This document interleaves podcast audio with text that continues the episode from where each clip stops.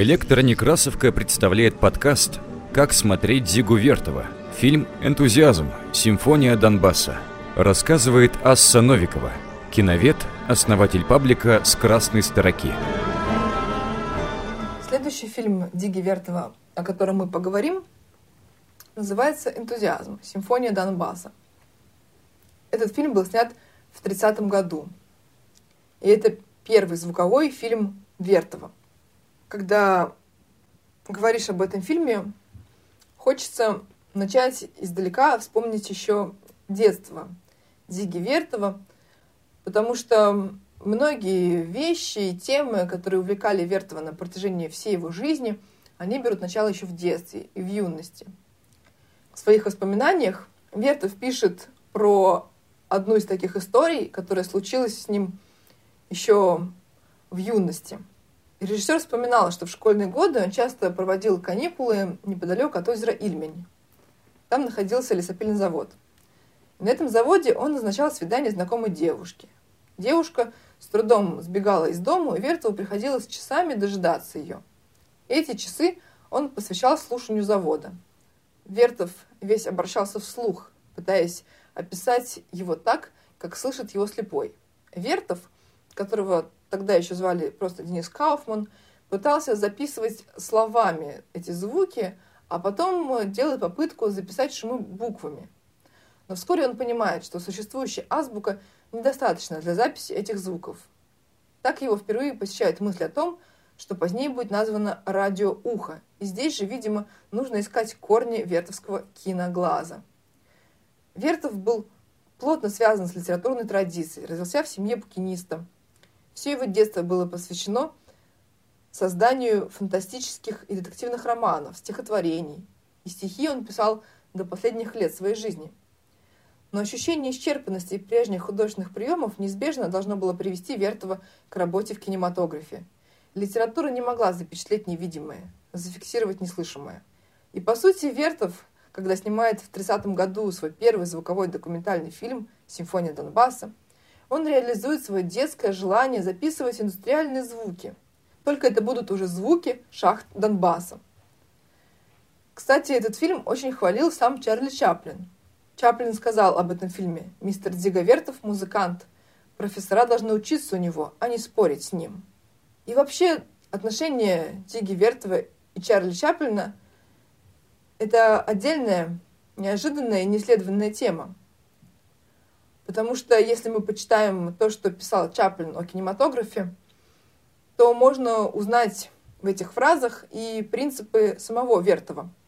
Например, в одной из своих статей Чаплин пишет «В течение последних двух лет я неустанно искал новых методов для постановки кинофильмы.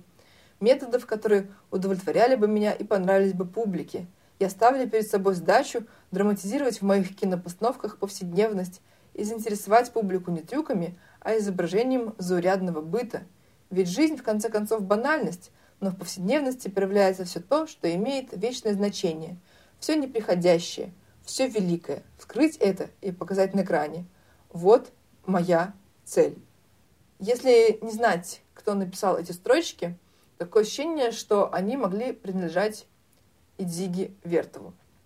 Большинство фильмов Диги Вертова строились как симфония как сам писал Зиговертов, что это была либо симфония труда, либо симфония всей советской страны, либо симфония отдельного города. И впервые в фильме «Симфония Донбасса» это слово «симфония» наконец-то вынесено в название фильма.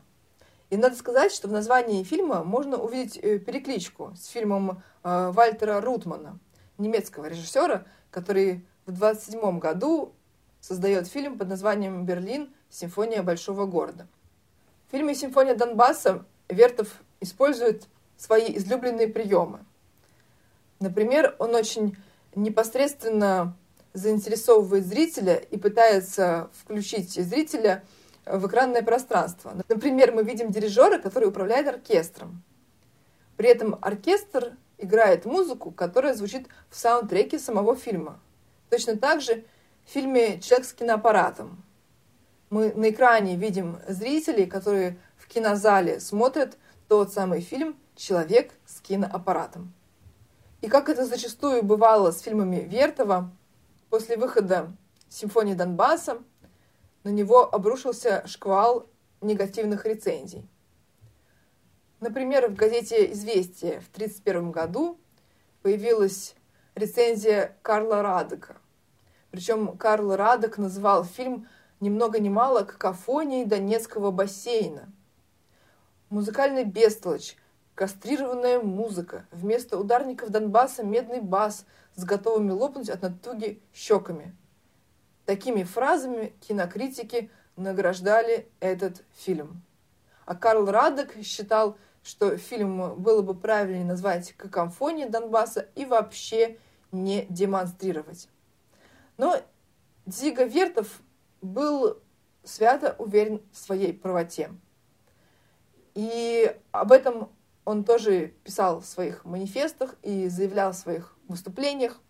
Он говорил, я отказываюсь уподобляться тем романтистам и полуромантистам, которые воспевают Донбасс, отвернувшись, заткнув нежный нос, нежные глаза и уши.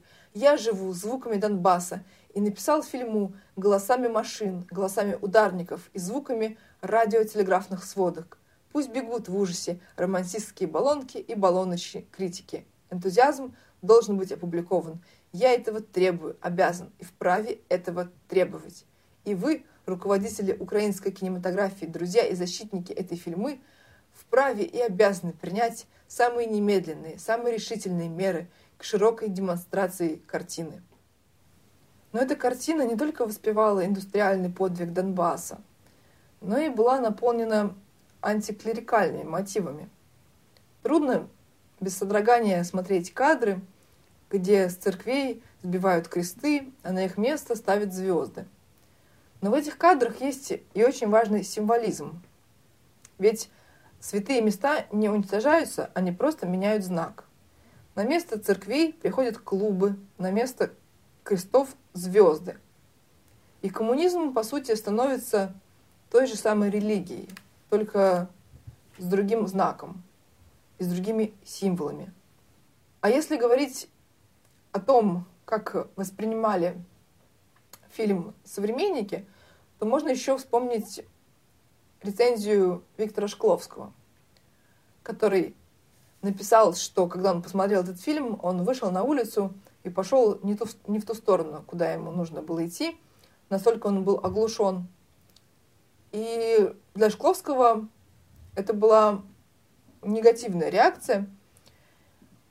Правда, пересмотрев этот фильм через 20 лет, он понял, что картина стала ему ближе и понятнее, что изменился его художественный опыт, и теперь он может больше видеть и ближе подойти к тому, что предугадал Зига Вертов.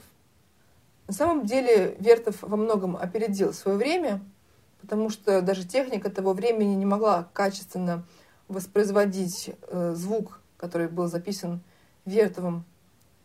И, пожалуй, именно сейчас мы можем услышать этот фильм так, как он был задуман, и в очередной раз поразиться гению Зиги Вертова.